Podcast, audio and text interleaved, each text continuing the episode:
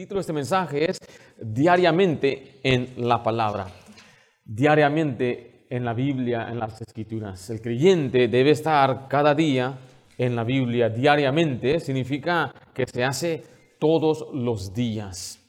Ahora, es importante reconocer que esta es la voluntad de Dios para cada creyente que estemos diariamente en la Biblia. Nota algunos pasajes, allí en Josué 1.8 se le exhorta a Josué a, no apartarse de la Biblia. Dice, nunca se apartará de tu boca este libro de la ley, sino que de día y de noche meditarás en él, para que guardes y hagas conforme a todo lo que en él está escrito, porque entonces harás prosperar tu camino y todo te saldrá bien. El éxito está en que uno ponga en práctica la palabra de Dios. Note Hechos 17:11, este es un grupo de personas que no son creyentes, pero escudriñaban, estudiaban la Biblia todos los días, dice el versículo 11, y estos eran más nobles que los que estaban en Tesalónica, pues recibieron la palabra con toda solicitud, escudriñando, note, cada día las escrituras para ver si estas cosas eran así. O sea, la, Biblia misma también se describe como un alimento y como comida. Lo vemos como agua, leche, miel, pan y carne para el creyente. Y la comparación es así como el cristiano necesita cada día alimentarse eh, para, su cuerpo físico, es necesario alimentarse también espiritualmente. Note lo que dice Mateo 4:4. 4. Él respondió y dijo, escrito está, no solo de pan vivirá el hombre, sino de toda palabra que sale de la boca de Dios. ¿Qué tan seguido usted se alimenta? Cada día, ¿correcto? Ahora, parece que parezco un disco rayado al enseñarles o exhortarles a leer su Biblia todos los días a través del año. En las últimas semanas he retado a la iglesia a hacerlo, pero la realidad es que la, la mayoría de los cristianos no leen la Biblia. Se dice que menos del 30% leerá toda la Biblia alguna vez en su vida, hablando de gente que profesa creer en Cristo como Salvador. Se dice que 45% de los cristianos leen su Biblia solo una vez a la semana. El 12% la lee uno o dos veces al mes. 9% la, la lee varias veces al año. Escuche, 9% nunca la lee en el año. Y algunos dicen, yo la leo cuando vengo a la iglesia. Sí, 82% de los cristianos solo leen su Biblia los domingos mientras están en la iglesia. No es de extrañar que tengamos tantos cristianos débiles, carnales, que carecen de fe y celo por Dios.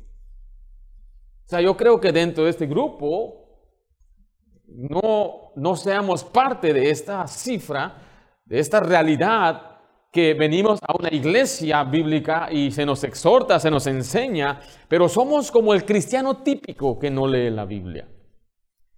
No es extrañar entonces que los cristianos siempre están desanimados, con falta de paz, con falta de gozo, actuando como niños, culpando a fulano, sutano, me hicieron esto, hablaron de mí, estoy enojado con fulano. No es de extrañar que haya cristianos carnales que batallan con lo que ven, con lo que piensan, están constantemente desanimados, es porque no están leyendo la Biblia. No es de extrañar que haya tantos cristianos que no puedan defender su fe, no saben explicar eh, eh, algunas dudas o contestar preguntas, sus hijos tienen preguntas, sus vecinos le hacen preguntas, está confundido, es fácilmente desviado por cualquier enseñanza, cualquier maestro, alguien habla bonito y qué bonito habla. No es de extrañar por qué tantos cristianos se desvían. Todavía me impacta mucho yendo a mi casa, a, la casa de una hermana, llevándolo a su casa. Y me preguntó, ¿conoce a fulano? Un, predicador muy conocido. Y, dije, sí he escuchado de él. Y dice, qué bonito habla. No es de extrañar que pensemos que la persona habla bonito porque no sabemos que no está hablando conforme a las sanas palabras de Cristo. Ahora yo sé que aquí sí leemos la Biblia, amén. Todos los días, ¿correcto? Diariamente en la palabra. Y una de las principales razones, según el estudio, por qué los cristianos no leen la Biblia, es porque solamente el, solo el 22% creen que la Biblia es completamente inspirada por Dios. Significa que la mayoría ni siquiera piensa o cree o acepta que lo que tenemos como Biblia es palabra de Dios, sino dicen algunos, contiene la palabra de Dios, parte de la, palabra de Dios. ¿Y sabe por qué sucede esto? Porque aquí en Estados Unidos la mayoría de los pastores entraron a estudiar en un seminario y salieron más muertos que vivos porque alguien les enseñó que no tenemos la Biblia. Entonces, ¿qué tipo de congregación va a tener esa iglesia? Una iglesia que no cree que la Biblia es palabra de Dios. ¿Usted cree que la Biblia es la palabra de Dios? La lee diariamente, todos los días.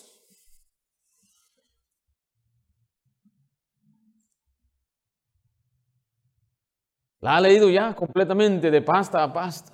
El año pasado, 2023, la pudo leer, la pudo terminar. Le encanta leer la Biblia. Puede usted decir, Ay, me, me agrada, yo me deleito, deseo, anhelo leer la Biblia. Ahora pregúntese entonces por este lado, antes de quejarse, antes de, señalar y, examínese, quizás por eso me, me falta paz, me falta gozo, quizás estoy confundido, no estoy plenamente convencido. La fe viene por el oír y el oír de la palabra de Dios, pero quiero en esta mañana retarle a que empecemos este año con esta, esta con este plan y esta, esta visión de estar diariamente en la palabra. Vamos a ver en esta mañana tres pasos para estar diariamente en la palabra. Ahora bien, la verdad es que yo le voy a dar a usted una enseñanza muy básica de cómo tener un devocional diario cada día. Es muy básico. Y, le doy en su mano siempre herramientas. Mi propósito es que usted se vaya equipado, preparado. No se queje cuando le doy papeles. No, usted diga, son herramientas porque viene de un pastor que le interesa su vida espiritual. Si usted no lee su Biblia, le va a ir mal. Si usted no camina con Dios, no le va, usted va a tomar malas decisiones, no va a tomar decisiones en, la voluntad de Dios. Y, a veces se pregunta uno, ¿y cuál es la mejor decisión? ¿A quién preguntarle? Bueno, el mejor consejero es Dios. Mejor que su servidor, porque para que yo en verdad le ayude a usted, hay varias cosas que tienen que suceder. Tiene que contarme todo. Y eso es lo que muchos no quieren hacer. Entonces de ahí ya no soy el mejor consejero. Y de ahí tiene que hacer todo lo que yo le pido entonces ahí ya perdemos también. Porque yo no puedo darle el mejor consejo. Y mire, yo he tomado más decisiones leyendo la Biblia porque yo puedo ser honesto con Dios. Yo quizás no quiero mostrar mis debilidades ante otra persona y está bien, no estoy diciendo que tiene que venir, pero vaya a Dios y que Él ayude a usted, que Él ayude a crecer. El primer paso que quiero compartir es que debemos reconocer la importancia de estar diariamente en la palabra. Para que usted cumpla con este deseo o este plan o esta ambición que tengamos para leer la Biblia todos los días, tenemos que reconocer su importancia. ¿Qué beneficio hay? Bueno, en primer lugar hay comunión con Dios. Eso es lo más importante. Lo más importante y lo más valioso para un creyente es tener comunión con Dios. Esa palabra comunión significa el compañerismo que podemos y debemos tener con Dios. Por compañerismo hablamos del vínculo de, amistad. O sea, compañeros entre dos personas. Esa es una, es una bendición que Dios nos da, tener compañerismo con Él. Yo me fascino que dice la Biblia, aunque Él es nuestro Señor, Él nos llama amigos. y a veces la gente dice, el cristianismo es igual que todas las religiones. No, mi, mi, querido amigo, el cristianismo no es una religión ni es un credo, es una persona. Y esa persona es Jesucristo. Y Jesucristo siendo Dios mismo, dice la Biblia que Él cuando vino a este mundo siendo rico se hizo pobre y Él hizo el camino para que ahora usted y yo tuviéramos compañerismo con Dios. En el Antiguo Testamento tenían que acercarse a través de un sacerdote. Y el sacerdote es el que intercedía entre el, para el pueblo delante de Dios. Y cuando Dios hablaba, no hablaba directamente a la gente, hablaba solamente a través de profetas. Pero ahora en Cristo Jesús nosotros somos sus sacerdotes. En Cristo Jesús se nos llama a acercarnos confiadamente al trono de la gracia. Yo tenía compañeros que eh, eran, eran islámicos en el trabajo o en la escuela. Yo me di cuenta que, aunque tienen mucho celo de su creencia, ellos no pueden tener compañerismo con su Dios. O sea, yo pensaba, como ellos hacen oración, ¿sabe cuántas veces al día oran según ellos? Son varias veces al día, creo que son como cinco veces, ¿no? Pero yo me di cuenta que son rezos. ¿Y qué es un rezo? Ah, unas, unas oraciones memorizadas, son vanas repeticiones. Entonces ellos en verdad no pueden ir y tener un compañerismo con su Dios simplemente rezando. Pero me dice, la Biblia nos enseña que el creyente fue llamado a la comunión con Cristo. En 1 Corintios 1.9 dice, fiel es Dios, por el cual fuisteis llamados, ¿a qué cosa? A la comunión con su Hijo Jesucristo nuestro Señor. ¿Tiene usted comunión con Dios todos los días? Es imposible tener comunión con Dios si usted se levanta y rápido al trabajo y se arregla y todo y tiene muchos quehaceres, pero no se sienta a tener comunión con Dios. ¿Cómo sería su matrimonio si usted no hablara con su esposa? Usted simplemente se para, se va y cada son parecen extraños. Sabe que hay una distancia, hay un enfriamiento. En el caso nuestro, no es que Dios está demasiado ocupado, nosotros a veces estamos demasiados ocupados. Y Jesús es una persona que podemos y debemos conocer. Pablo lo dijo así en Filipenses 3:10, a fin de conocerle y el poder de su resurrección y la participación de sus padecimientos, llegando a ser semejantes a él en su muerte. Hay hijos que no hablan a sus padres. Y aún algunos muchachos viven en su casa, viven juntos, pero no se hablan. Ahí sí llegaba yo del de la escuela sin saludar a mamá. A mí se me enseñó siempre, tienes que reconocer a los que están en tu casa, salúdalos. Yo acuerdo entrar con mi mochila, ahí está mamá. Y después se escuchaba, ¿a dónde vas? Y, volteaba yo y mamá saludando a los, muebles. Ya llegué, mesa. Ya llegué, sillón. Ya llegué. ¿qué está haciendo, mamá? Mira, eh, ya llegué y no, no, entendía lo que me quería decir con eso. Pero ustedes sí comprenden ahora, ¿verdad a qué me refiero? Tienes que saludar. Yo todavía, ¿qué está haciendo mamá? Bien raro. ¿Qué le pasó a mi mamá? Ya me empezó a enseñar, siempre que vengas, salúdame. Reconoce que aquí está tu mamá. Es muy importante. Y siempre que papá venía del trabajo, escuchábamos su camioneta viejita que se escuchaba de una cuadra lejos. Ya viene tu papá. Y ahí nos alineamos todos a la, a la puerta esperando a que se abriera la puerta. Y él trabajaba en el correo postal y tenía una bolsa donde cargaban las cartas. Lo abrazábamos y mientras todos abrazaban, yo esculcando su bolsa qué traía. Se nos enseñó a reconocer siempre la presencia de nuestros padres. Cuando entra mamá, es que ver a mamá y mirarla a los ojos y saludarla y abrazarla. Y eso se me enseñó también a saludar a la gente así. Siempre que hay un hermano, saludarlo y mirarlo en sus ojos.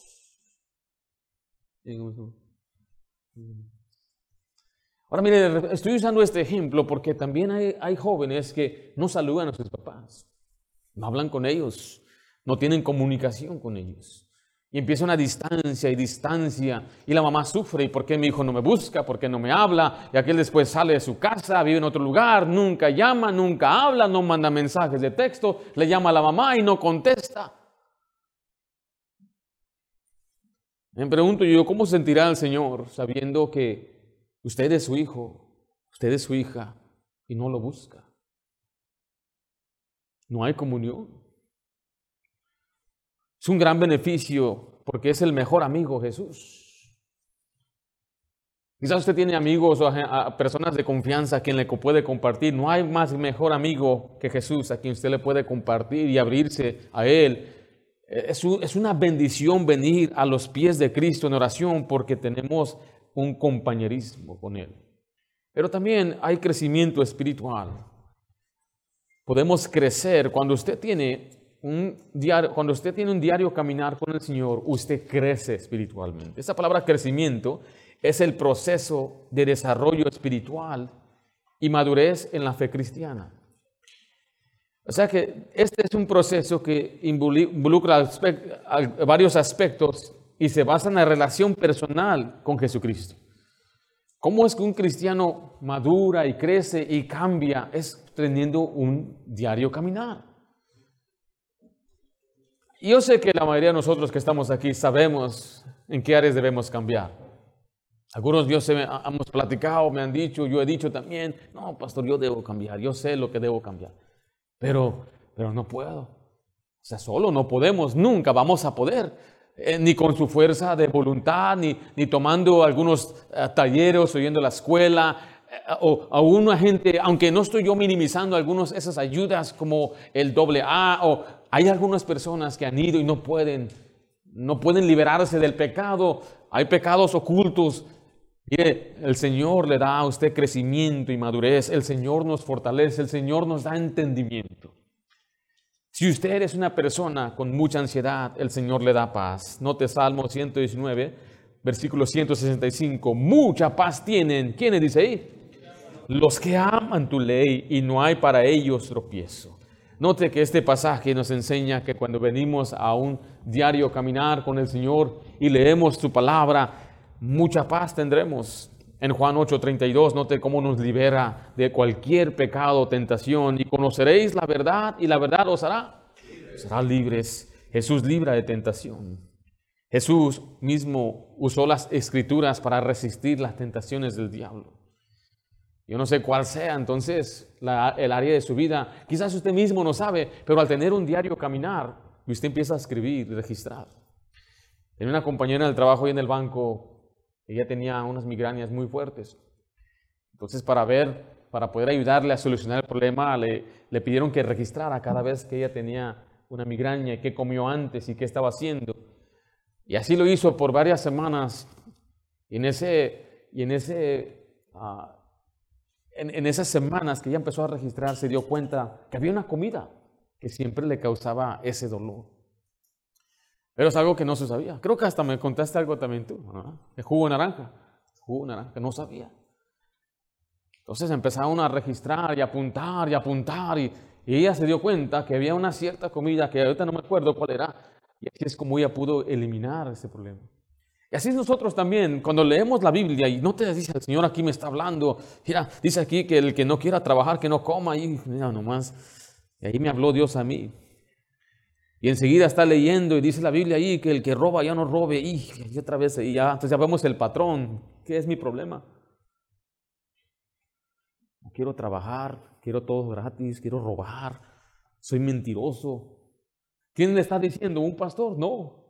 Su conciencia está siendo acusada porque usted está leyendo. Yo me di cuenta, mis queridos hermanos, muchas veces cuando yo leía la Biblia, lo escribía, esto Dios me habló aquí, y volví a ver en el mes y miraba, mira cuántas veces Dios me habló de la misma cosa. ¿Qué vamos a hacer? Yo cuento esto mucho aquí en la iglesia, quizás algunos nuevos no lo han escuchado, pero yo batallaba, yo era un pirata, un pirata cibernético. ¿Sabes qué es eso? Eh? Sabemos piratear programas en línea. ¿Sabía usted que se piratean películas, verdad? Yo fui una vez allá a, a Guadalajara, Jalisco, y en un disco, un USB, tenían 200 películas, todas de cantinflas, como por 5 dólares. Dije, wow, no saben que eso es pecado aquí. ¿eh? es robar. En mi computadora hay muchos programas que yo no compré. Un muchacho en mi iglesia me enseñó cómo conseguirlos. Esas cosas se llaman, no les digo porque algunos luego van a querer ir a buscarlo también. Lloraba, me leía la Biblia y decía, ahí ratero. Yo quería ignorarlo. Pero cuando me ponía a orar, escuchaba yo casi, casi, ¿no? Casi como escuchaba yo la voz de Dios que decía,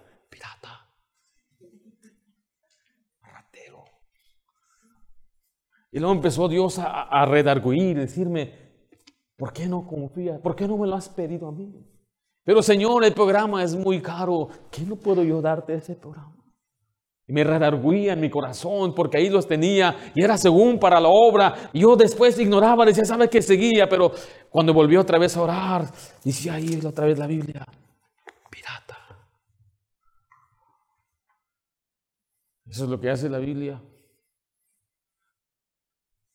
te ayuda a ver, te ayuda a realizar las áreas que debes cambiar. Y esa es la única forma entonces que usted va a poder acercarse a Dios y después experimentar el verdadero gozo. En Juan 15, 11 dice, estas cosas os he hablado para que mi gozo esté en vosotros y vuestro gozo sea cumplido. Cuando usted lee la Biblia se llena de conocimiento de la doctrina y no va a decir, es que lo dice un pastor, no, así dice las escrituras.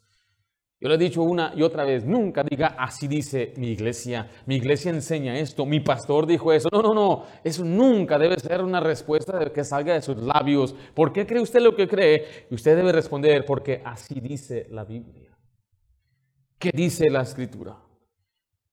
Y usted tenga el conocimiento de la Biblia y no esté siguiendo a un hombre ciegamente y diga, bueno, yo supongo y confío todo lo que diga el pastor Ringo Ayala, soy un ringolita. No, no, no quiero que, yo no quiero tener gente que me siga a mí, quiero que usted siga a Cristo y que usted sea fiel a la Biblia, no a mí, porque yo voy a ser infiel, yo voy a fallar. Y si Dios un día me lleva a su presencia, entonces ¿a quién va a seguir mi familia? ¿A quién van a seguir mis hijas? ¿A quién van a seguir los hermanos? Tienen que seguir a Dios. Y usted tiene que conocer su doctrina, debe saber lo que dice la escritura, debe crecer en fe y confianza en Dios. La fe viene por el oír y el oír de la palabra de Dios. Cuando usted conoce la Biblia, se convierte en un ganador de almas más efectivo.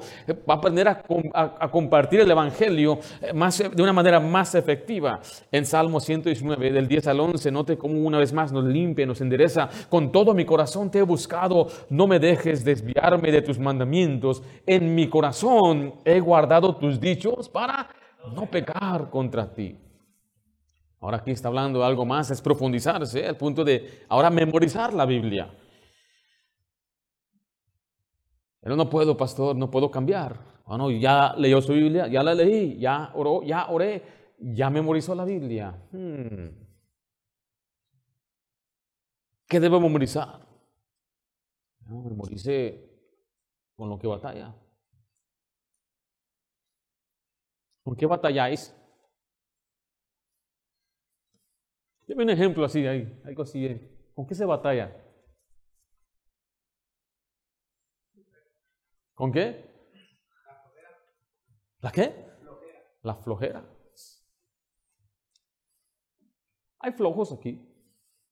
¿Qué es un flojo? ¿Aparece flojo en la Biblia? Si fueres flojo en el día de trabajo, ¿No dice así la Biblia? Habla del perezoso, Aragán, ¿o dice holgazán? ¿Qué voy a hacer? ¿Cómo le hago para no ser yo memorizar pasajes como vea la hormiga? Y que el Señor le diga a usted cuando usted esté leyendo, perezoso.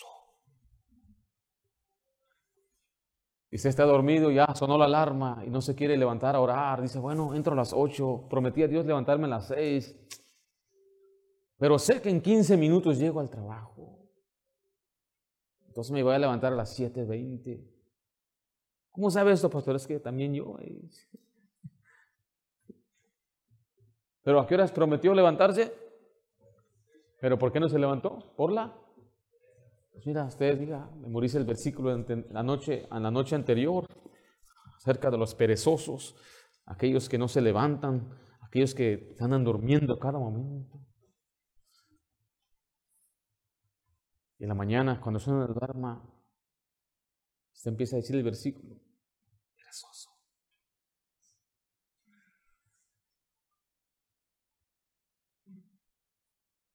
Hay quienes son fácilmente se enojan.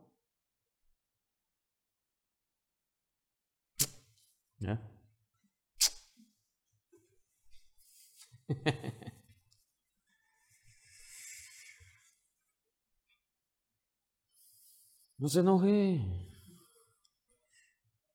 Algo más, mire, aquí va. Hay hombres que batallan con lo que ven. ¿Qué voy a hacer, pastor? ¿Cómo le hago? Memorice la Biblia. Memorice pasajes como Romanos capítulo 6. Memorice pasajes que habla del temor de Dios, que los ojos de Dios están en cada lugar.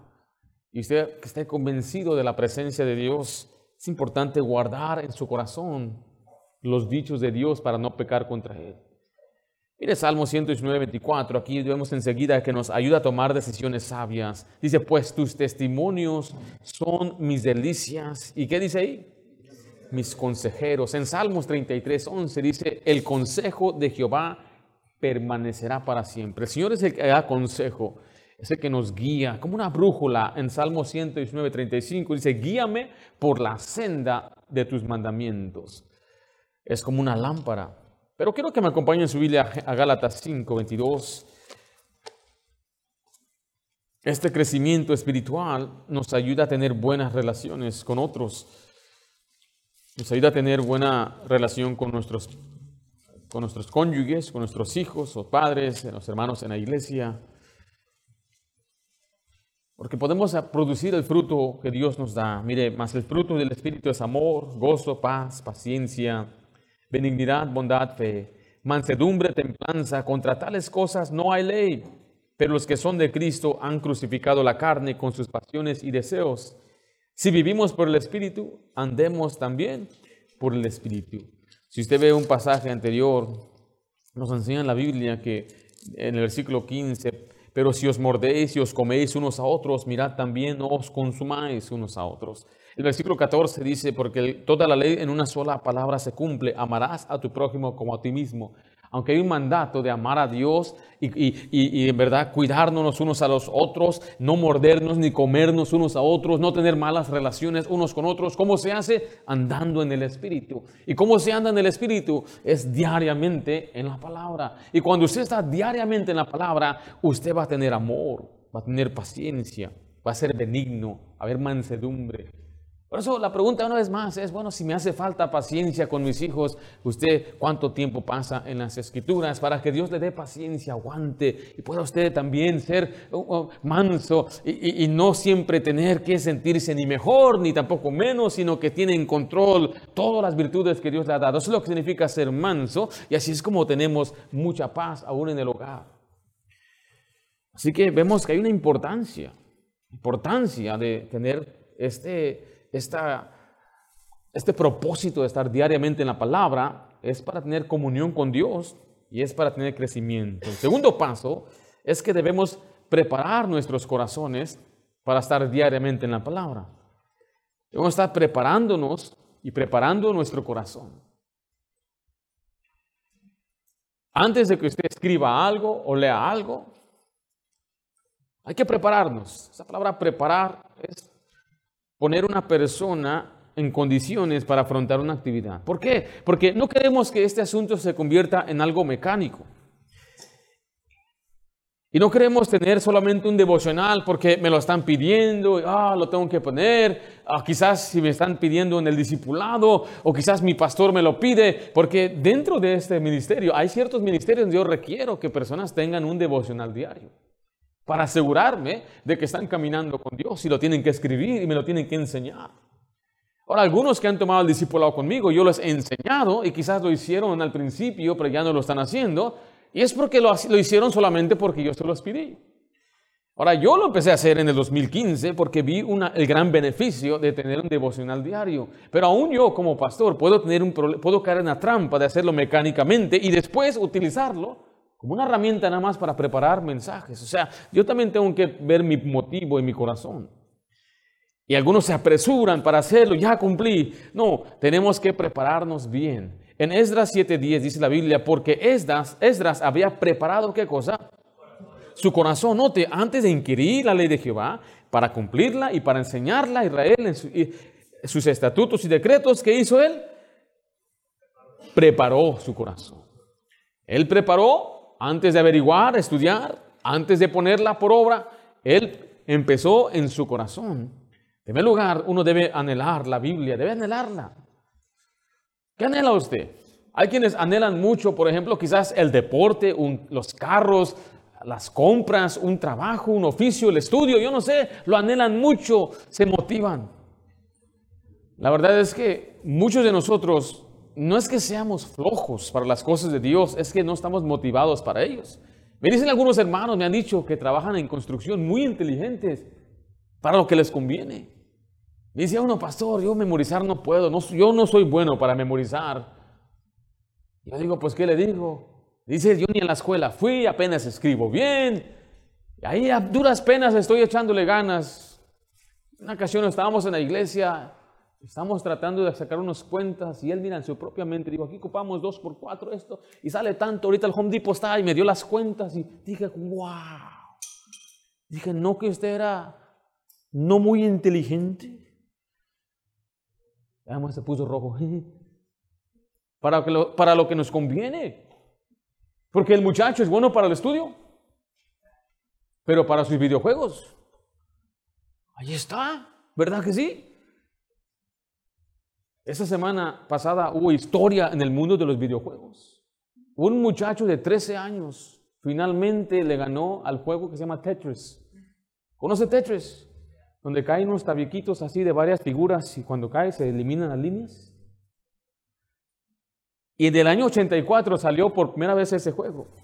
Y nadie le había ganado ese juego hasta esta semana pasada. Y era un muchacho de 13 años que, mire, todos los días jugaba de 3 a 6 horas. ¿Eh?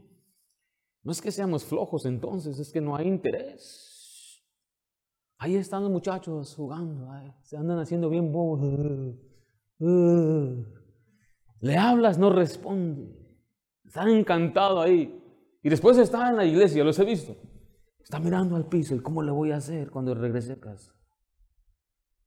¿Cómo le gano al dragón?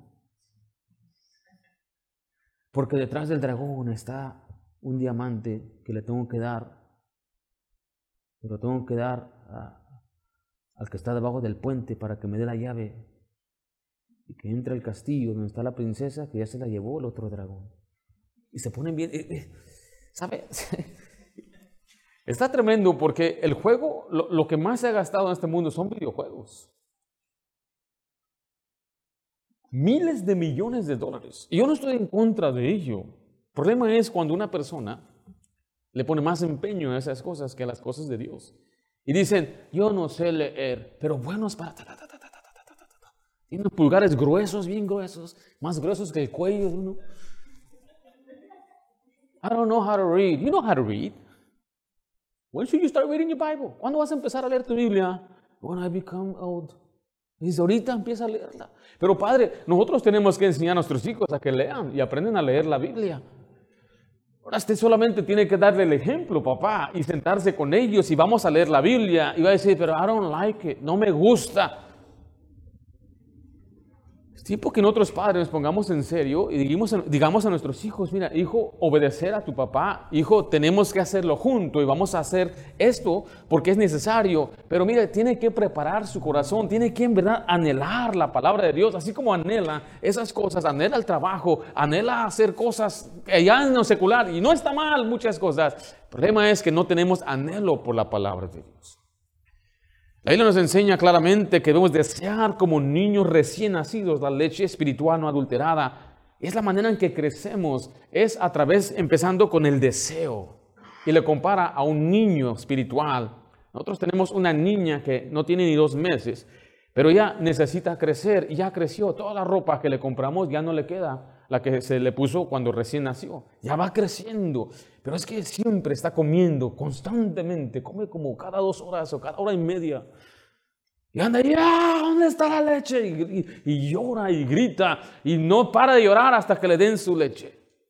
Y constantemente está ahí, necesitando y necesitando comer. Dice la Biblia, así debe ser tu deseo como un niño recién nacido que constantemente se alimenta, constantemente reconoce su necesidad y así es como crece, anhelándola.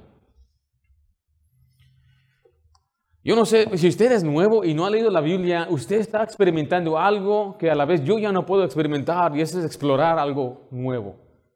Los que ya hemos leído la Biblia muchas veces, yo me acuerdo, no estoy diciendo que no me llena, no me alegro, pero hay una experiencia especial cuando es tu primera vez.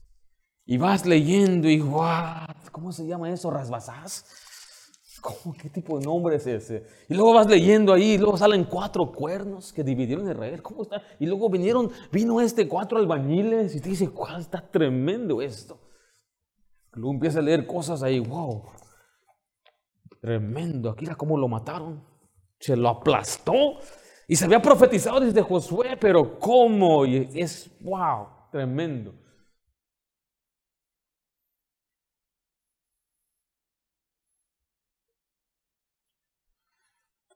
debe desearlo, anhele la palabra de Dios. Pero debe orar para que Dios le ilumine. Esa palabra iluminar es que le dé luz. La luz en la Biblia es entendimiento. Que pueda entender, comprender. Porque algunos quizás cuando leemos la Biblia la estamos leyendo y no, no, no entendí nada. Una cosa es cierta, el incrédulo no entiende la Biblia. Una persona que no ha recibido al Señor Jesús como su único Salvador, que ha sido salvo bíblicamente, no posee al Espíritu Santo de Dios y no podrá entender mucho de la Biblia. Pero usted tiene el Espíritu. Usted puede orar lo siguiente. En Salmo 119, 18 dice, abre mis ojos y miraré las maravillas de, ¿qué dice ahí? De tu ley. Dice, forastero soy en la tierra, no encubras de mí tus mandamientos. Está diciendo, ayúdame a ver, a comprender qué tan maravillosa es tu palabra. Quiero yo no ser como un forastero, como un extraño que no comprendo, sino quiero comprender. Vaya en su Biblia Colosenses 1. Esta es una de mis oraciones constantes para mí y para mi familia y para ustedes. Pablo aquí eh, les habla de una oración que él tiene a para los colosenses.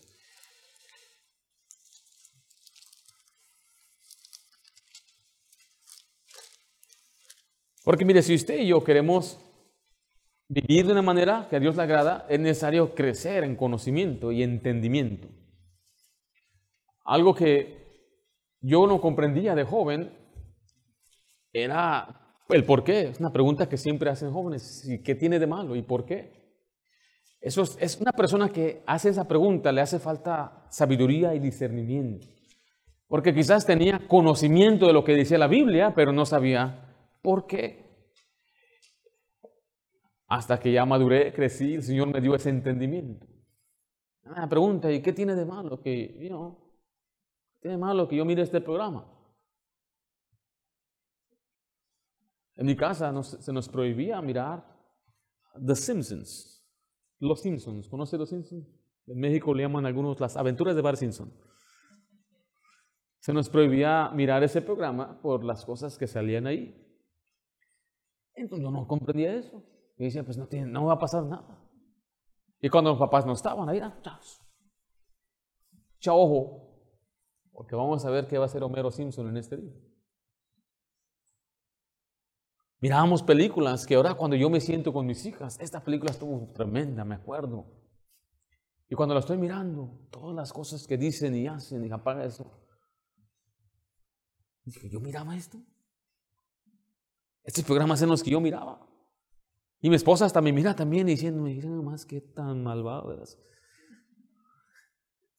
Si no tenía ese entendimiento, ese discernimiento que ahora lo tengo y ahora mayormente como padre quiero cuidar a mis hijas y quiero cuidar lo que ellas ven para que no sean afectadas influenciadas por las cosas que a veces aparecen en, las películas o en, en el internet. Yo miro hacia atrás y digo, wow, ¿qué sucedió? ¿Qué cambió? No, crecimos en conocimiento, en discernimiento y ahora vemos la vida de una manera diferente, actuamos diferente. En Colosenses 1.9 dice, por lo cual también nosotros desde el día que lo oímos, hablando de los colosenses, no cesamos de orar por vosotros y de pedir que seáis llenos del conocimiento de qué cosa?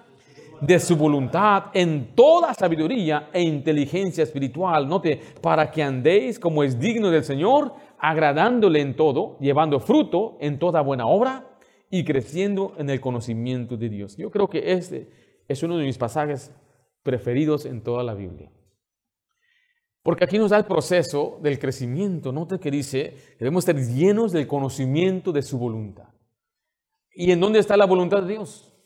En la palabra de Dios. Dice la Biblia, yo estoy orando para que ustedes sean llenos de este conocimiento. Entonces cuando usted va a leer la Biblia, usted tiene que prepararse, debe orar, Señor, dame conocimiento de tu voluntad.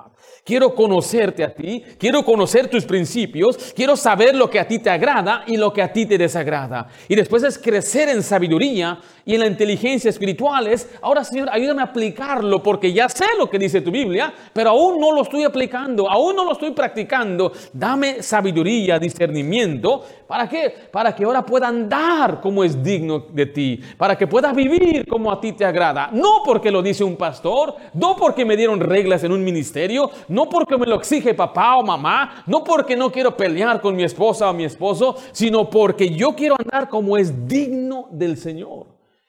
Digno de lo que Dios dice, digno de sus mandamientos, digno de su palabra, pero quiero conocerlo, quiero estar plenamente convencido. Y eso, por eso cuando a veces enseño en la, Biblia acerca de tres para triunfar, ser fiel a la casa de Dios, yo quiero que sea Dios el que le convenza a usted. No ser yo y no sentir que yo lo estoy torciendo y, constantemente andar llamándole y dónde está y porque es que usted tiene que estar plenamente convencido en su corazón, plenamente convencido que cada creyente debe evangelizar y venir a la iglesia, a unirse, a salir y llevar el evangelio. Tiene que estar plenamente convencido usted plenamente convencido que yo voy a ser fiel a la casa de Dios, truene, haga lluvia, ahí estoy. Yo no voy a forzar a nadie. Por eso lo que usted tiene que hacer es leer la Biblia y que Dios le dé ese entendimiento. Así como a sus hijos no les puede forzar, y ahí vienen algunos hasta con mala cara y mala actitud, usted no puede cambiar su corazón. Lo único que puede hacer es orar que ellos sean llenos del entendimiento, que ellos, que Dios les cambie para que sea una decisión duradera y que dure por toda la vida y le impacte hasta la eternidad. Esa siempre es mi oración. ¿Por qué? Porque cuando una persona no hace lo que Dios dice, mayormente es porque no está plenamente convencido, no ha entendido. Y no ha sido Dios, el, no, ha, no ha obedecido lo que Dios dice y no, ha, no le ha pedido a Dios que le dé sabiduría. Porque ahí, es, ahí, ahí está todo, es pídale a Dios que le dé la sabiduría para hacerlo, para cumplirlo. De esta manera usted va a poder llevar buen fruto. Dios quiere que los cristianos llevemos buen fruto. Buen fruto es buen resultado de lo que hacemos, que las cosas nos salgan bien cuando hacemos lo que a Dios le agrada. Y al inicio de este año, entonces, quiero una vez más repetirle y, animarle a que usted prepare su corazón para estar diariamente en la palabra. ¿Qué significa diariamente una vez más? Que se hace todos los días. Sea constante, sea consistente, tenga un plan. Sin plan, nada se cumple. El no planear, me enseñaron desde, desde la primaria, es planear para fracasar. El no tener un plan, usted está planeando el fallarle a Dios. Ahí en sus manos usted tiene una guía de lectura muy básica para que usted pueda leer la Biblia entera en un año. No son ni más de cinco capítulos diarios.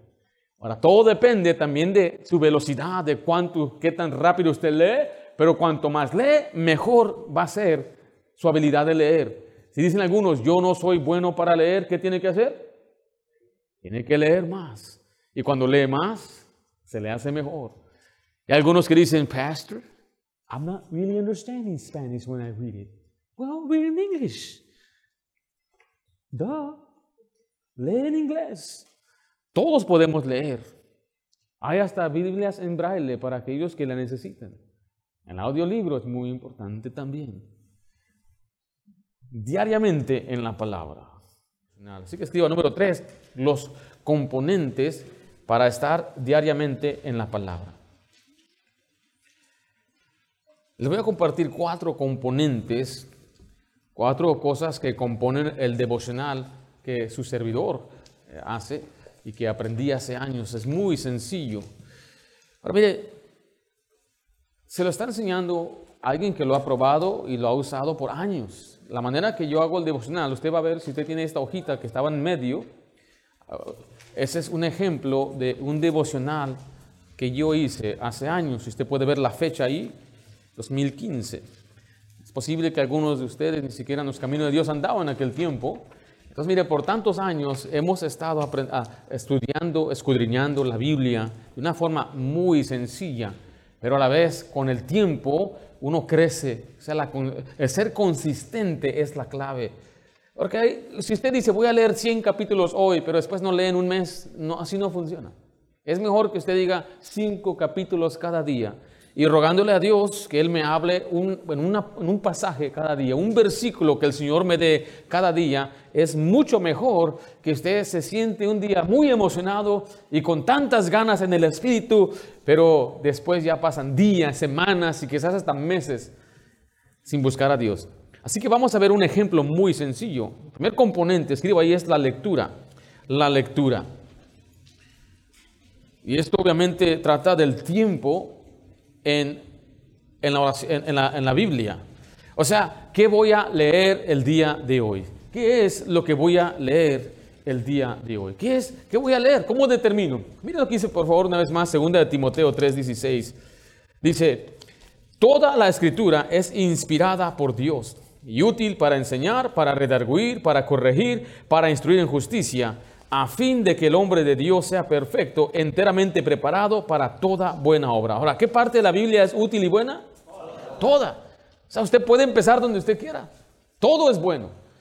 Usted puede literalmente hoy simplemente abrir su Biblia donde caiga ahí y leer. Todo es bueno.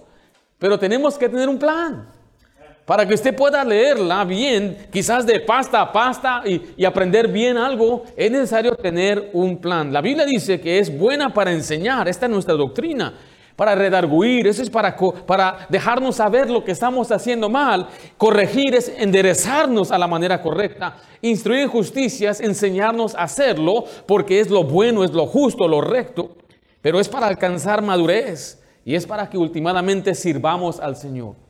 Por eso le digo que no se trata nada más de ser conocedor y conozco mucho la Biblia, pero Dios no solamente quiere que usted tenga su mente llena, quiere que se le sirva, que usted ponga en práctica lo que usted está leyendo. Ahora, cada devocional debe empezar con una lectura. Mire Isaías 55, del 10 al 11. Aquí es donde Dios nos habla. Dice, porque como desciende de los cielos la lluvia y la nieve y no vuelve allá, sino que riega la tierra, y la hace germinar y producir y da semilla al que siembra y pan al que come. Así será mi palabra que sale de mi boca. No volverá, ¿qué dice ahí? A mí vacía, sino que haré lo que yo quiero y será prosperada en aquello para que la envíe. La Biblia es poderosa, dice la Biblia que es como la lluvia que desciende con un propósito. Y en verdad lo que yo he aprendido en mi vida cristiana es que aunque yo no comprendía muchas cosas, con el simple hecho de leer la Biblia, el Señor empezó a hacer un cambio en mi vida. Un muchacho se quejaba ante su abuelito y dice, abuelito, he leído la Biblia y no está pasando nada. Dice, ¿cómo sabes que no está pasando nada? Pues no, no siento nada. ¿Estás aprendiendo? Sí, estoy aprendiendo. Dice, pero así es como Dios funciona. Poco a poco empieza a cambiarte. El muchacho no estaba convencido. Le dice su papá al, abuelito, al joven, ¿por qué no? Mira, tómate esa canasta, era una canasta que había hecho el mismo abuelo. Y le dijo, quiero que vayas allá al río y llenes la canasta de agua y me la traigas. El muchacho se quedó mirando la canasta, dijo, abuelo, no va a agarrar el agua, no la va a sostener. Hijo, obedéceme, tú nada más haz lo que yo te digo, porque vamos a lavar las canastas que están aquí. El muchacho fue, agarró la canasta, la sumergió y la trajo y cuando vino, no sé qué cree que pasó con el agua. Todo se salió. Digo, ¿cómo vamos a lavar la canasta si no tenemos agua? Hazlo otra vez. Y ahí va otra vez el muchacho. Y él sumerge una vez más. Y sí, ahí va escurriendo y corre. Y cuando llega ya, ya no hay agua. Corre otra vez y va otra vez. Y lo hizo muchas veces. Finalmente el muchacho se enoja y la avienta la canasta. ¿Y ahora cómo vamos a lavar la canasta? Dijo, hijo, mira la canasta. Ya estaba limpia. Ya la había lavado el muchacho al llevarla al agua.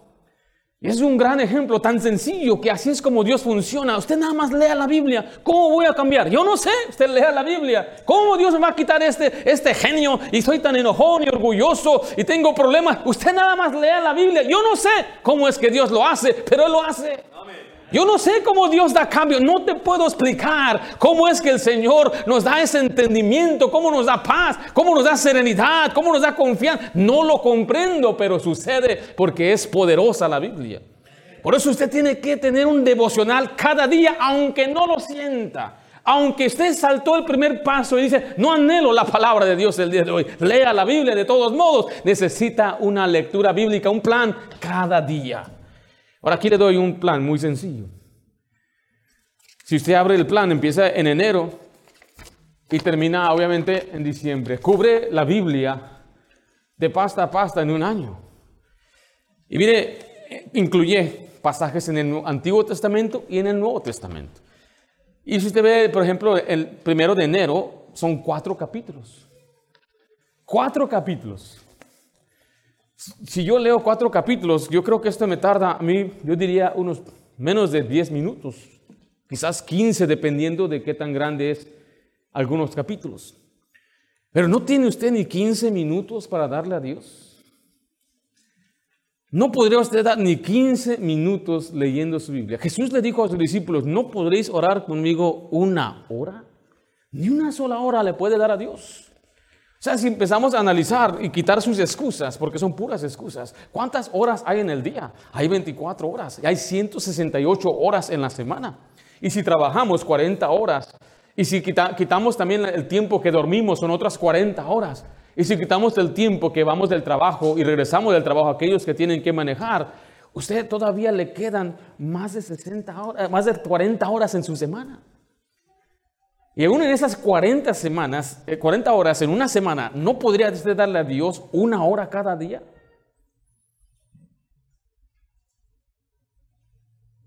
Usted tiene un plan, aquí le estamos dando un plan, y este plan es muy básico, fundamental, o sea, eso es lo más para un recién salvado. Usted es nuevo en nuestra iglesia, usted necesita leer esto sencillamente para poder mantener un registro y esto le anima a usted. Cada vez que hay una palomita, y va llenando, finalmente está todo negro aquí, todas las palomitas llegando hasta acá. Una vez al año, qué bendición. Pude leer la Biblia. Nuestras palabras como hombres pueden fallar, pueden ser ignoradas, pero la palabra de Dios nunca falla. O sea, Él sabe a dónde tirarle, cuál es el propósito. Él sabe lo que usted necesita. Génesis es un gran libro para la familia. Como usted sabe, hemos aprendido aquí en la iglesia de Génesis. Mateo habla mucho de nuestro Salvador. Ahora, yo no leo la Biblia de esta manera. Esto es para alguien que está empezando. Yo tengo una meta como pastor de leer mi Biblia ah, una vez al mes se toma 72 horas para leer la Biblia. Y dividiéndolas en 50 capítulos diarios, en 22 días se supone que yo debo leer la Biblia de pasta a pasta. Obviamente no siempre llego a los 50 o los fines de semana es cuando es más difícil, entonces esos extra 8 días, 9 días me da el tiempo para terminar. Porque yo conozco, yo sé la importancia de estar leyendo la Biblia. Sé que lo necesito. Sé que conforme voy madurando y creciendo, necesito seguir creciendo. Conforme mis hijas crecen, conforme la iglesia crece, yo necesito estar siempre en la palabra de Dios. ¿Por qué? Porque si se supone que yo soy un pastor, ¿qué debo enseñar? ¿Qué debo conocer? Yo, los pastores podemos hablar de todo porque lo hablamos a la luz de la Biblia. Sea, me acuerdo cuando empezó el COVID y, yo tenía que enseñar a la iglesia y me decían algunos, pero usted no es biólogo, usted no estudió. Entonces, como que dice, yo no tengo nada que decir, yo no puedo hablar de este asunto. Pero aquí estaba la clave. Aquí viene un predicador a decirte qué dice la Biblia en cuanto a lo que está sucediendo. Y es por eso que muchos de nuestros mensajes se titulan A la luz de la Biblia. Porque si sé una cosa, si una cosa nos tenemos que convertir en conocedores, es lo que dice la Biblia. ¿Cuánto tiempo va a pasar leyendo la Biblia? Recuerde, la fe viene por el oír y el oír de la palabra de Dios. La palabra de Dios vivifica, consuela, fortaleza. Usted debe tener un, horario definido, pero también un tiempo aparte. ¿Cuándo la va a leer? en qué momento del día? Ahora, ¿quién aquí? Vamos a ver, hacer un experimento aquí. No, no, nadie sienta mal, todos somos diferentes. ¿Quién aquí dice, pastor, yo soy un madrugador? Levanten su mano, levanten su mano, por favor. Quiero ver quiénes son los madrugadores. Que les gusta levantarse temprano, aunque no hay, están en vacaciones, están temprano. Y... Ahora, ¿quién dice, pastor, yo soy más norteño? Eh, eh, norteño, soy nocturno. ¿Quién dice aquí? Yo soy de la noche aquí. Y dice, pastor, yo ni uno ni el otro soy, yo siempre, siempre estoy cansado.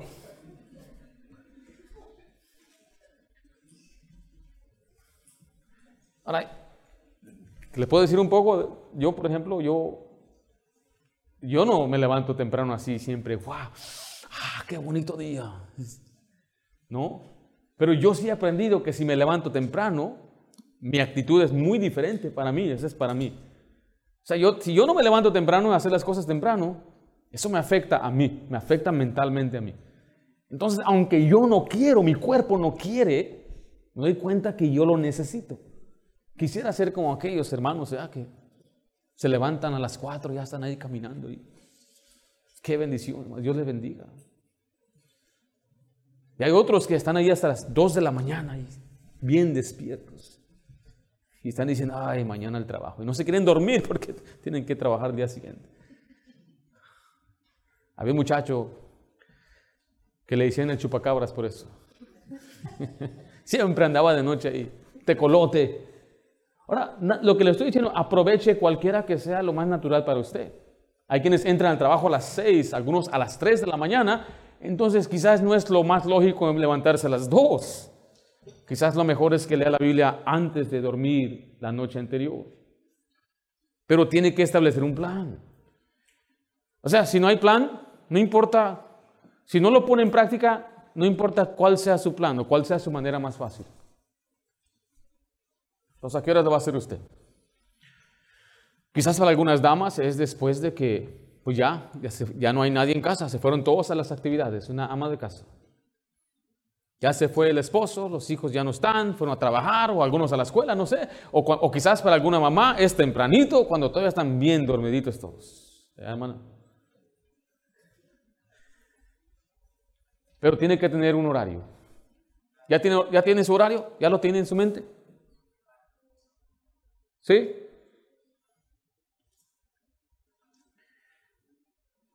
Y enseguida tenga su cuaderno para escribir. Esto que le, di aquí es un ejemplo de lo que puede escribir y lo vamos a desarrollar un poquito, un poquito más. Una de Pedro 1.20, mire lo que dice, por favor. Entendiendo primero esto, que ninguna profecía de la escritura es de interpretación privada. Esto nos enseña que la Biblia misma se interpreta. Siempre interprete un pasaje difícil a la luz de otros pasajes más claros. A veces la gente dice, ¿cuál libro me recomiendas para estudiar la Biblia? Mira, nada más léala. Es lo que yo no comprendo, a veces me, me fastidia, a veces que eh, alguna gente dice, pues como no tengo las herramientas para estudiar, mira, aquí está, esto es lo que necesitamos. Solamente necesitamos leerlo y leerlo. Y cuanto más lo lee, más va a conocer la Biblia, va a hacer conexiones que antes no podía usted ver. Pues porque no conocía lo que dice Deuteronomio, no puede entender lo que dice Hebreos. Pero cuando conoce bien Deuteronomio, Hebreos se le hace más sencillo. ¿Sí me estoy explicando? Hay gente que dice, yo no entiendo Apocalipsis. Bueno, la mayoría de los pastores no entendemos Apocalipsis. No sabemos quién es Gog ni Magog, ni qué va a pasar ni acá. Y es más, Apocalipsis es el último libro de la Biblia. Hazte experto en los primeros 65 y después miramos el último. Pero tenemos que leer la Biblia. Y leer y estudiar y leer y leer. Y leer más. ¿Y después qué? Leerla otra vez y volverla a leer. ¿Y cuándo voy a parar? Hasta que Cristo venga. No vamos a parar, de leer la Biblia. Una, una ancianita venía a la iglesia y decía, yo no ocupo Biblia, ya me la sé toda. Y dije, señora, ¿qué dice Ezequías 3? Ezequías 3, no sé. Mira, vaya Ezequías, pero Ezequías 3, 4. Ezequías 3, 4.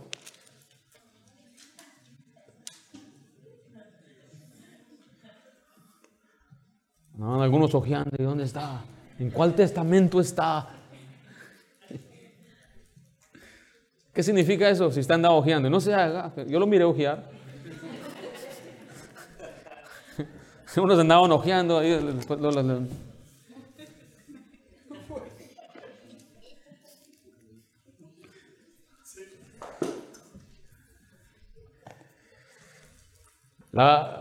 el primer componente es muy sencillo, es la lectura. El segundo componente, escriba ahí observación. ¿Qué está ocurriendo en el pasaje? Tienen que convertirse en un detective. Voy a observar, analizar todo. Miren, nada en la Biblia está por accidente. En Hechos 17:11 dice, y estos eran más nobles que los que estaban en Tesalónica, pues recibieron la palabra con toda solicitud. Nota esta palabra, escudriñando. Esta palabra escudriñar significa investigar, indagar una cosa. Cada día las escrituras para ver si estas cosas eran así. Tiene que hacerse esta pregunta, ¿qué veo aquí? Es muy sencillo, o sea, mucha gente a veces creo, piensa que tiene que hasta conocer hasta los lenguajes bíblicos. Digo, hermano, ni inglés ni español sabemos. Ahora queremos meternos a ver lo que dice el griego y el hebreo. Yo no sé griego, aunque yo tomé varios semestres de griego, memoricé el, abecedario en griego y empezaba yo hasta, hasta saber pronunciar las palabras en griego. Pero en verdad ya está la Biblia, nuestro lenguaje, confórmese con ello, aprenda lo que está ahí. Lo que sí necesitamos es un diccionario en español. Ahora, yo no estoy diciendo que yo no estudio, yo sí voy. Como pastor, yo siempre voy a estudiar la etimología aún de sus palabras. Pero usted para tener su estudio devocional diario, lo que necesita hacer es simplemente leer y hacerse estas preguntas. ¿Quién está hablando?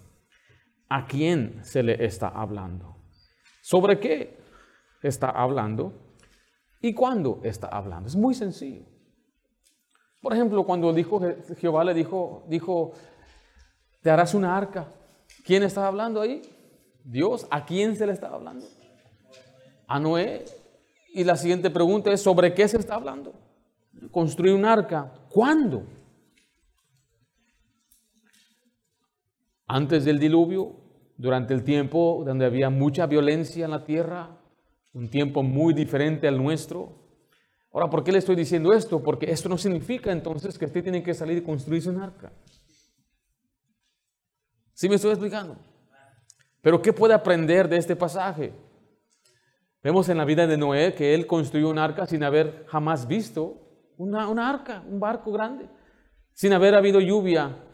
Pero él hizo algo por fe, nos enseña una vida de fe. Entonces, ¿puedo yo aprender algo de la vida de Noé? Sí, pero no es que yo tengo que ir a construir un arca. Y es la misma manera, a veces la gente ve algo en la Biblia y quiero decirle algo, no todo en la Biblia es para usted. Por ejemplo, yo como hombre, todo lo que se enseña a mi esposa no es para mí. ¿Es para quién? Así me, me estoy dando a explicar entonces. Pues no todo es para mí, aunque se escribió todo para mí, no todo yo lo voy a poner en práctica. Y así es como usted empieza a observar. Simplemente en la observación usted escribe lo que está pasando. Y mientras usted observa el pasaje, busque palabras claves. Quizás hay temas claves, hay un personaje o hay un tópico específico, hay mandatos, particularmente en forma de verbos, hay advertencias o hay palabras o frases que se repiten en un pasaje. Entonces usted va a hacer algunas comparaciones, cosas similares que hay, hay preguntas o respuestas dadas. O cualquier cosa inusual. Por ejemplo, yo estaba leyendo a Amós esta semana y hablaba de cuatro cuernos. Y estos cuatro cuernos dividieron a Israel. Por lo tanto, Dios mandó a traer a cuatro albañiles. ¡Wow! Y usted se pone, se pone a pensar, ¿por qué está ahí? ¿Por qué Dios usó cuatro cuernos? ¿Qué está tratando de enseñar la Biblia con estos cuatro cuernos? O usa otras analogías que en verdad son muy difíciles de entender, otras más sencillas. La estatua de Nabucodonosor, cada parte de la estatua de oro, de, plata y bronce, y después vemos el barro y el barro mezclado con hierro. Todo eso son representaciones de reinos venideros. Vemos un, un león que sale del mar con alas y Dios le quita las alas, lo para con un hombre, le pone corazón de hombre. ¿Qué, se ¿Qué significa eso? Después de ese león, Viene un oso que tiene un lomo más alto que el otro, un hombro, un hombro más alto que el otro. ¿Qué representa eso? Después viene un, ah, ¿cómo se llama ese? Un leopardo con cuatro cabezas y cuatro alas. Y cada uno de esos cuatro representan algo. ¿Cómo voy a saber? Escríbalo ahí. Mira, tremendo, no sé, pero aquí está. Y usted está aprendiendo a escribir y enseguida le da la respuesta que el león era Nabucodonosor, que Dios le dio la salvación. Después viene eh, los medos y los persas, que son el, el oso.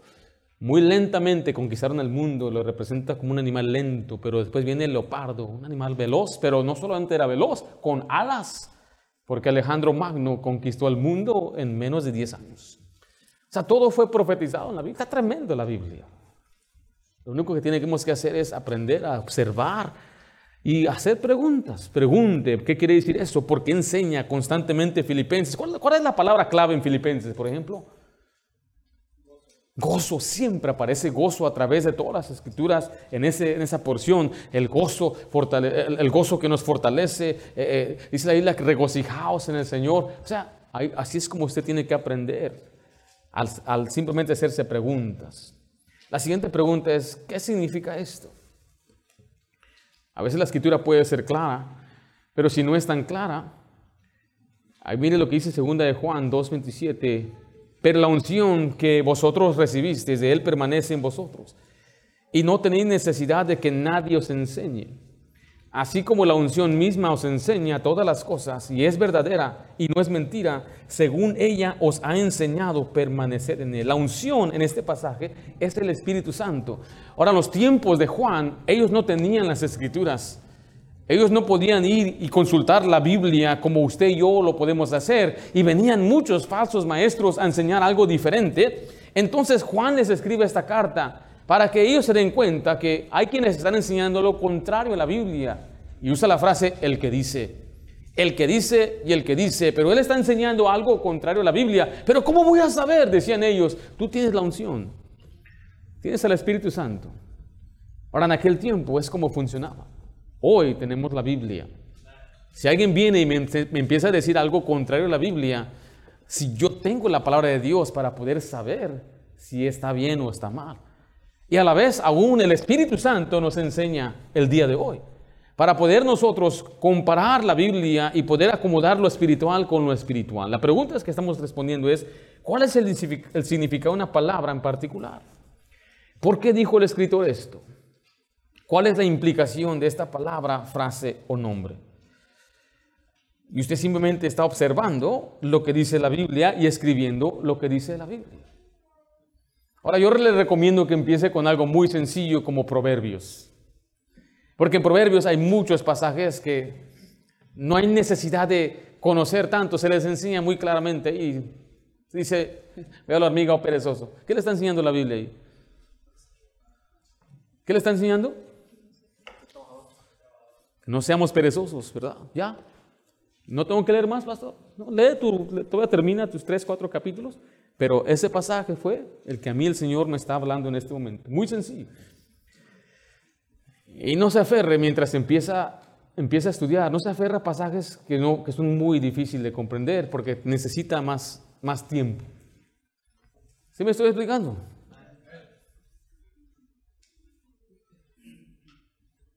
Pastor, eso ya suena como trabajo. Ah, exactamente. Ese es el problema. ¿Suena como qué? Suena como trabajo, suena como que tengo que esforzarme. Ah, exactamente. Tiene que esforzarse a investigar, a ver, a leer, a querer que el Señor le hable y querer analizar estas palabras y por qué está aquí y por qué lo dijo. Para encontrar eh, respuestas a sus preguntas, utilice el contexto. Son los versículos antes y los versículos después. Busquen las definiciones de las palabras. ¿Usted nota que yo siempre le doy definiciones cuando predicamos? ¿Por qué piensa que doy definiciones? Porque yo puedo tener en mente una palabra y usted tiene otro significado. Y cuando usted aprende entonces la definición, ya le da un mejor entendimiento aún del mismo pasaje. Ah, hoy usé la palabra comunión, es vínculo de amistad, es compañeros entre dos personas. Y el pasaje que leímos es que el Señor nos llamó a la comunión, a tener ahora entonces una amistad con Él. Ve cómo ahora esta definición le da mejor entendimiento del pasaje. Tener un compañerismo con Dios es como mi amigo Jesucristo. Por eso le recomiendo que tenga a la mano siempre un diccionario. Decía un pastor que si él se quedaba en una isla, y solamente podía tener dos cosas, una era una Biblia y el otro era un diccionario, para comprender lo que dice la Biblia. Y usted y yo este, debemos aprender y, crecer en el conocimiento de la gramática, la estructura de la Biblia, conocer otros pasajes. Me dicen, pastor, otras herramientas que puedo usar. Por ahorita no. Eso es suficiente. Yo no estoy en contra de otros libros, pero es que a veces la gente quiere, no, no quiere tener un fundamento bíblico. A los que están estudiando en el instituto, yo les digo, por primeros años, no leas nada más que la Biblia hasta que tengas un fundamento firme. ¿Por qué? Porque yo he visto muchos salirse del instituto hasta empezar iglesias y no tenían fundamento bíblico, eran neófitos en el sentido del conocimiento de la Biblia. Después no sabían qué hacer, empiezan a buscar por allá y por acá, viene un viento, los desvía y ahora están más perdidos. Porque nunca tuvieron un fundamento bíblico. Por eso le digo a los jóvenes que quieren ser pastores, más vale que usted por lo menos haya leído unas 10 veces la Biblia y la conozca bien y sepa dónde está esto y aquello y poder manejarla y tener un buen fundamento para que cuando venga cualquier viento, cualquier falsa enseñanza, usted diga, no, no, no, así dice la Biblia. No, pero es que tenemos que aprender este asunto de los judaizantes. No, no, la Biblia enseña en Gálatas que en la circuncisión no, de nada vale. Pero es que tienes que guardar el sábado. Cristo es nuestro reposo, Él es nuestro sábado. Y dice Colosenses que nadie debe juzgarnos de qué días usted y yo celebramos o no celebramos. Pero es que cuando una persona no tiene un fundamento bíblico, cualquier cosa le afecta. ¿Y por qué dijeron eso? ¿Y por qué están enseñando aquello? Y empieza a tener sus dudas y en vez de volver a la Biblia, dice, voy a ver un libro acerca de este tema. Pero aquí ya tienes el libro de libros. O sea, aquí está todo. Ya después de que hayas leído la Biblia tantas veces, quizás serían buenas herramientas, pero ahora yo estoy seguro que no vas a ser desviado, porque tienes un fundamento sólido de lo que dice la Biblia. Y cualquier libro que tú leas o que usted lea, usted lo puede ojear y usted mismo de ahora saber con la vida, eso está bien, eso está mal, esto, no, esto lo voy a hacer un lado, esto es herejía, voy a tirar este libro a la basura. Pero eso no va a suceder a lo menos que tengamos un fundamento bíblico. Y no va a decir, ay, qué bonito habló ese hombre.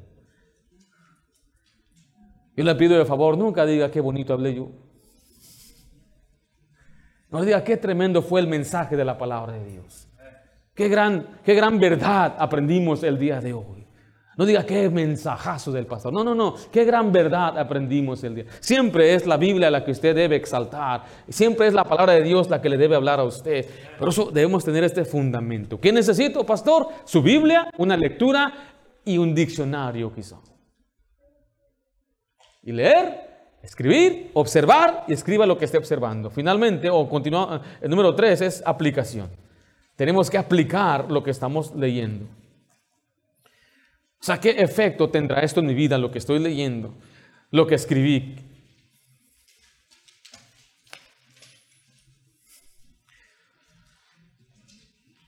Esta parte del proceso del estudio de la Biblia toma las verdades que han sido observadas y ahora busca incorporarlas a la práctica de nuestro diario vivir.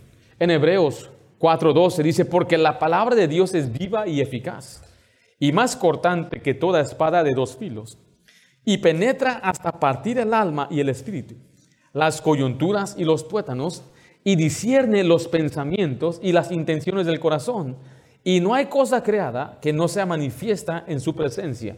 Antes bien, todas las cosas están desnudas y abiertas a los ojos de aquel a quien tenemos que dar cuenta. Note que este pasaje nos enseña que cuando uno lee la Biblia es como una espada que llega hasta lo más profundo de nuestro corazón. Y allí es donde usted tiene que entonces reconocer y aplicar la Biblia a su vida. En Salmo 26, 2 dice, escudriñame, oh Jehová, y pruébame, examina mis íntimos pensamientos y mi corazón. Y ahí es donde usted tiene que ser muy honesto con usted mismo. El Señor enseña en 1 de Juan 1, que hay quienes se engañan a sí mismos. Se engañan a sí mismos cuando dicen que no hay pecado en ellos. Hacemos a Dios mentiroso, dice. Porque lo que Dios quiere es que usted se mire la Biblia como un espejo y lo compara la Biblia como un espejo. En Santiago 1.22 dice la Biblia, pero ser hacedores de la palabra y no tan solamente oidores, engañándoos a vosotros mismos, porque si alguno es oidor de la palabra, pero no hacedor de ella, este es semejante al hombre que considera en un espejo su rostro natural y después se va. O sea, está diciendo la Biblia que usted tiene que verla como un espejo y decir, bueno, es verdad, eh, tengo que cambiar esto, tengo que cambiar aquello.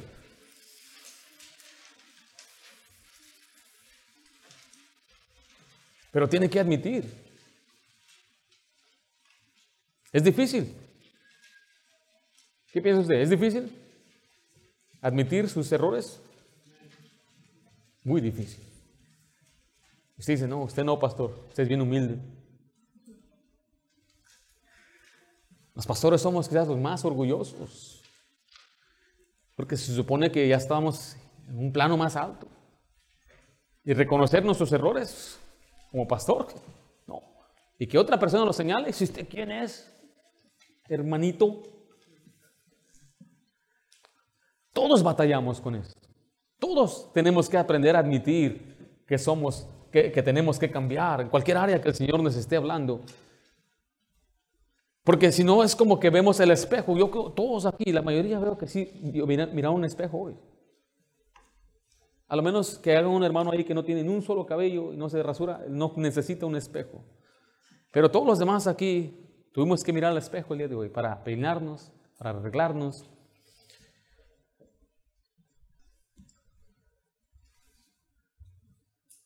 Y la Biblia es un espejo. Y es la mejor manera para cambiar. ¿Por qué? Porque que le diga a su esposo a usted, que le diga a su esposa, aunque quizás es una buena mujer, pero voy a ser honesto, aunque yo amo a mi esposa y la considero una mujer sabia, no me gusta mucho que ella me diga a mí algo. ¿Escuchaste, hermano? Me gusta. Llega mi ego. Soy orgulloso. Cuando te veo a ti orar y yo no he orado, me molesta mucho. Ahí está orando y ya la veo, ay, sí, bien espiritual.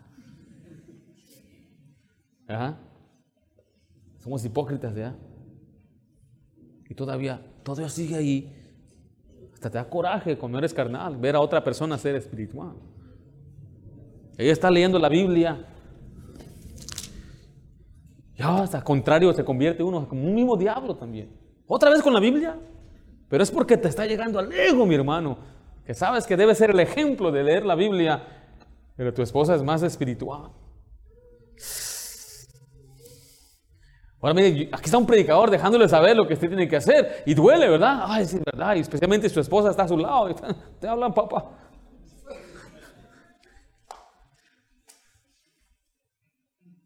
¿Sabes qué? Mejor yo prefiero que Dios me lo diga.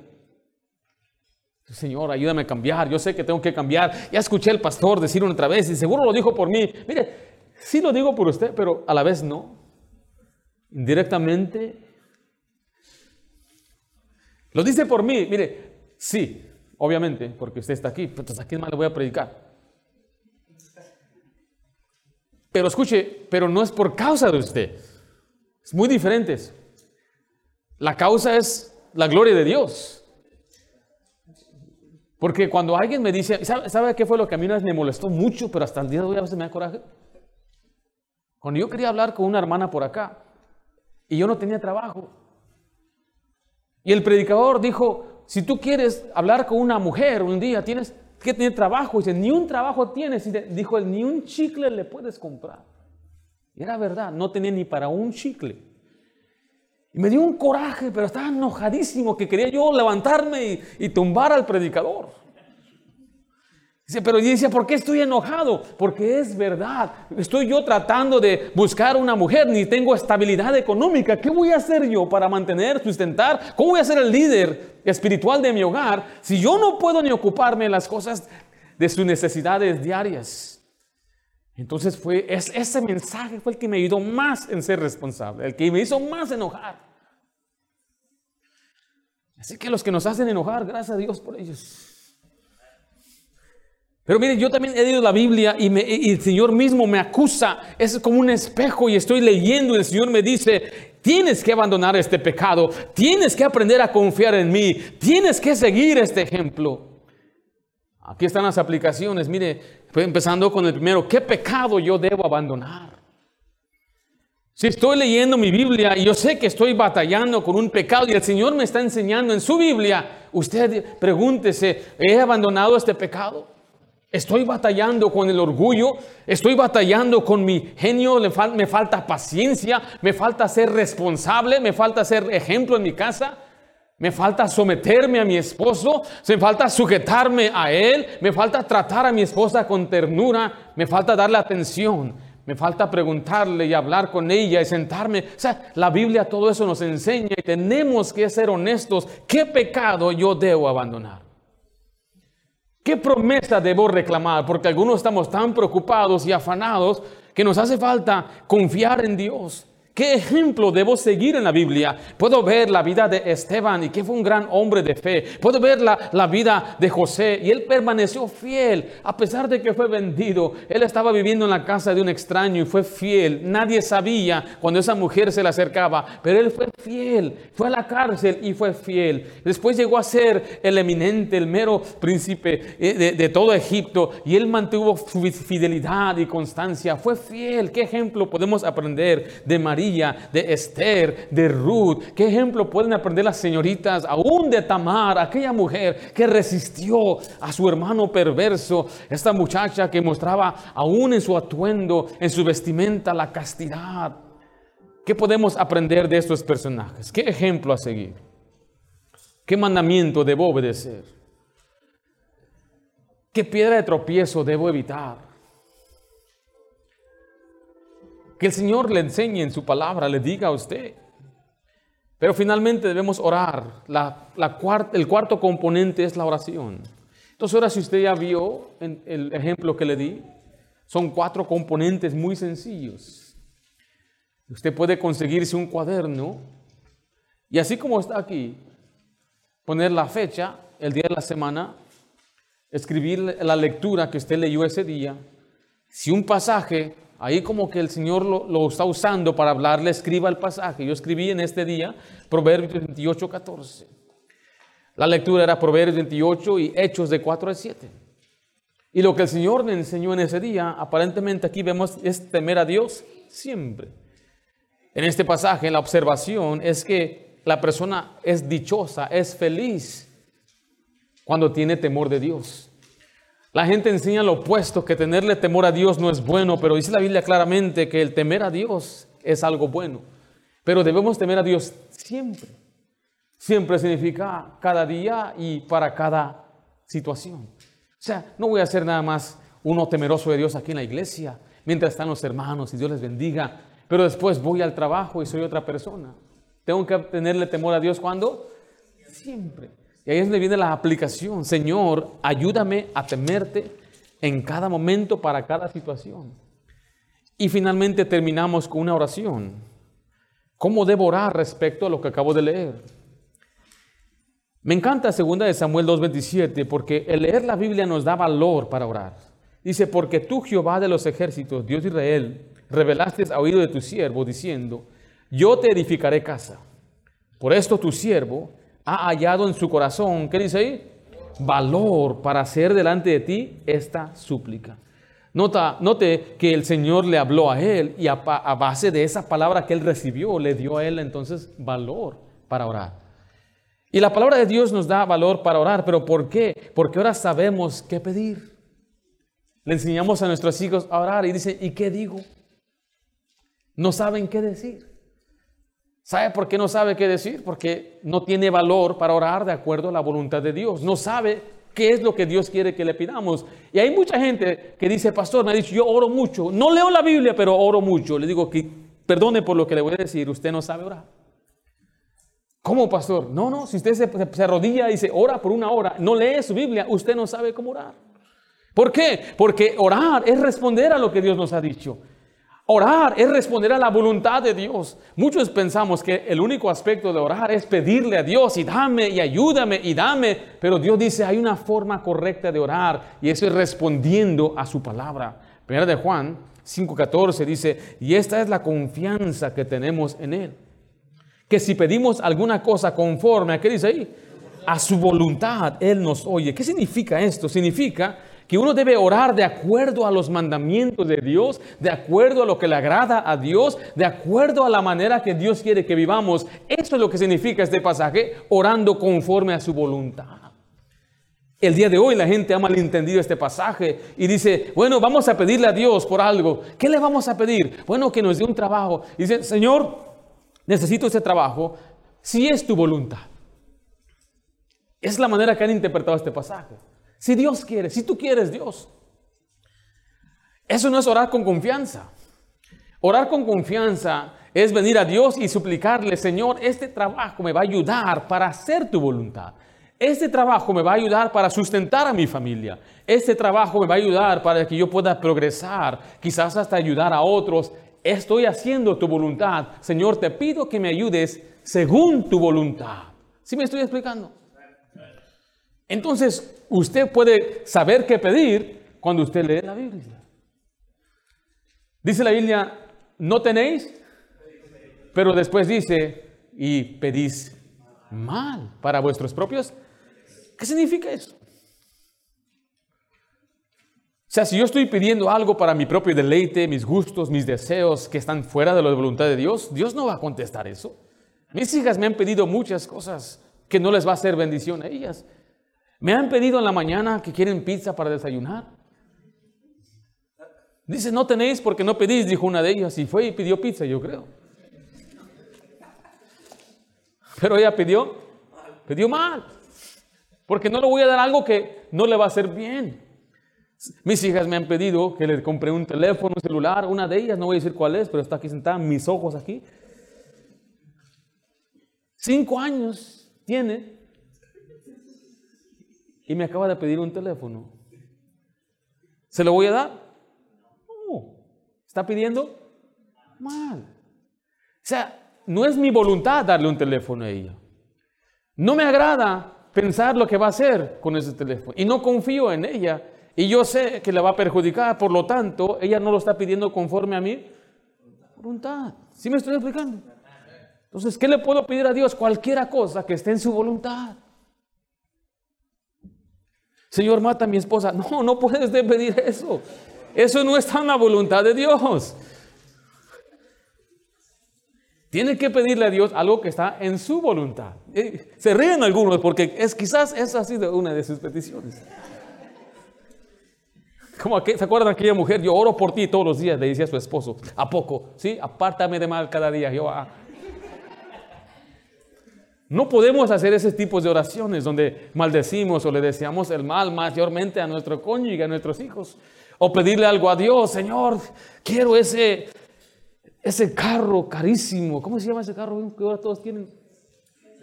No, no, no, es el Maserati. ¿Cómo se llama? ¿Cómo? No, Ferrari, es otro. Bugatti. Bugatti.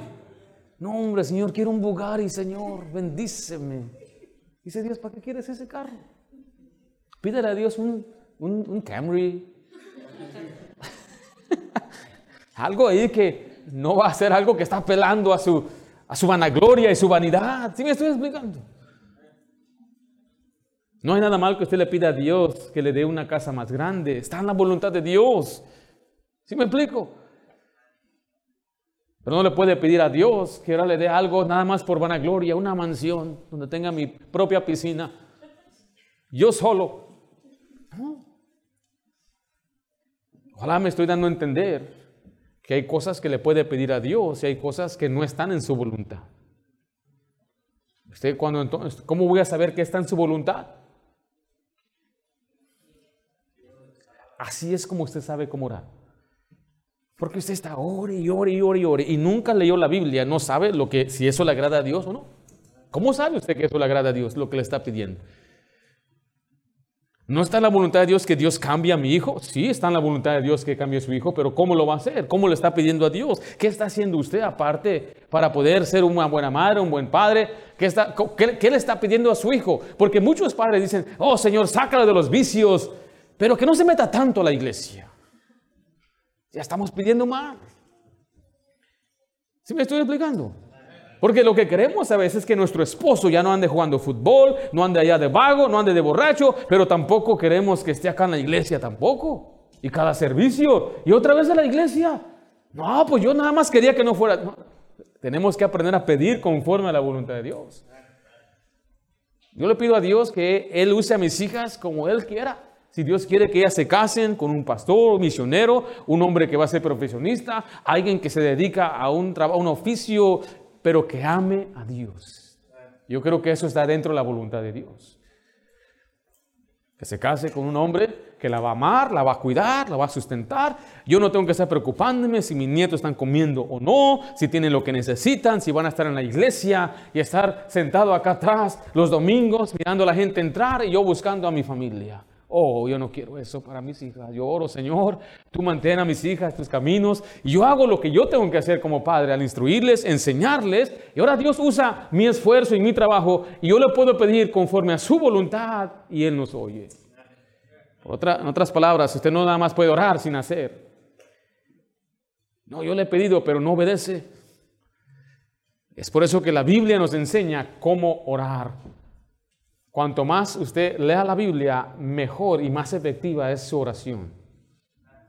Compare la oración como afilar un hacha. Cuando usted ora y ora, entonces sus oraciones van a ser más efectivas. Así como el hacha, cuanto más se afila, más efectiva es. Pero si nosotros no pasamos tiempo en las escrituras, no cambiamos, no estamos obedeciendo, no somos hacedores de la palabra, nuestra oración, dicen Proverbios, será como una abominación. Pero esa es la última parte de la oración. Dice entonces, pastor, ¿qué voy a hacer? Ya me di cuenta que estoy mal. Pero ¿qué hago en ese momento? En ese momento confiese su pecado a Dios. Reconozca su pecado. Reconozca lo que tiene que cambiar. Forme convicción y crezca en sabiduría. Por ejemplo, si yo estoy mal, supongamos que yo le fallé a mi esposa.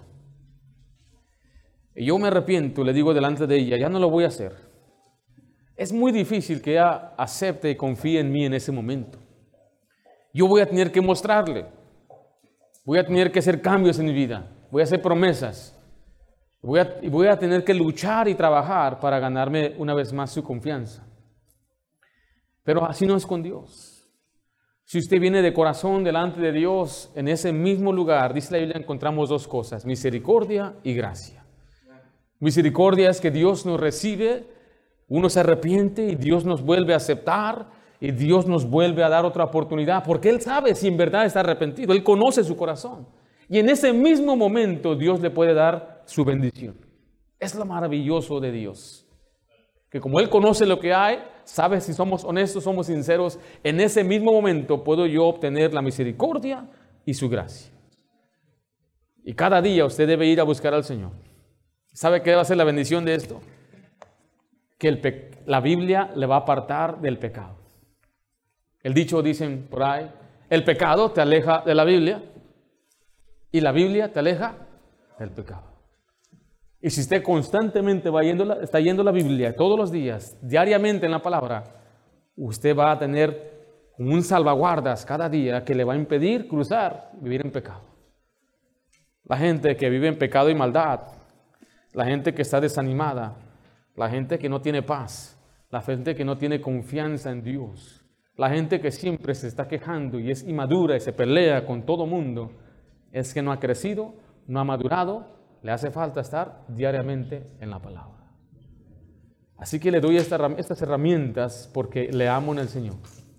No importa qué tan grandes enseñanzas uno, la Biblia puede darnos desde el púlpito, si usted no lee su Biblia, no va a fortalecerse. No importa qué tan organizada sea nuestra iglesia, que tantos eventos planeemos para usted, para sus matrimonios, que tantas actividades tengamos y que tantas veces salgamos a evangelizar. Si usted no lee su Biblia, nada de esto le va a edificar como Dios quiere. Aprenda usted mismo cada día ir ante Dios y buscarlo diariamente en su palabra. Vimos en este día la importancia de estar diariamente en la palabra tener comunión con Dios, crecimiento espiritual. Vimos que debemos estar preparando nuestros corazones antes de leer la Biblia, tener un anhelo y orar. Y finalmente compartimos los componentes.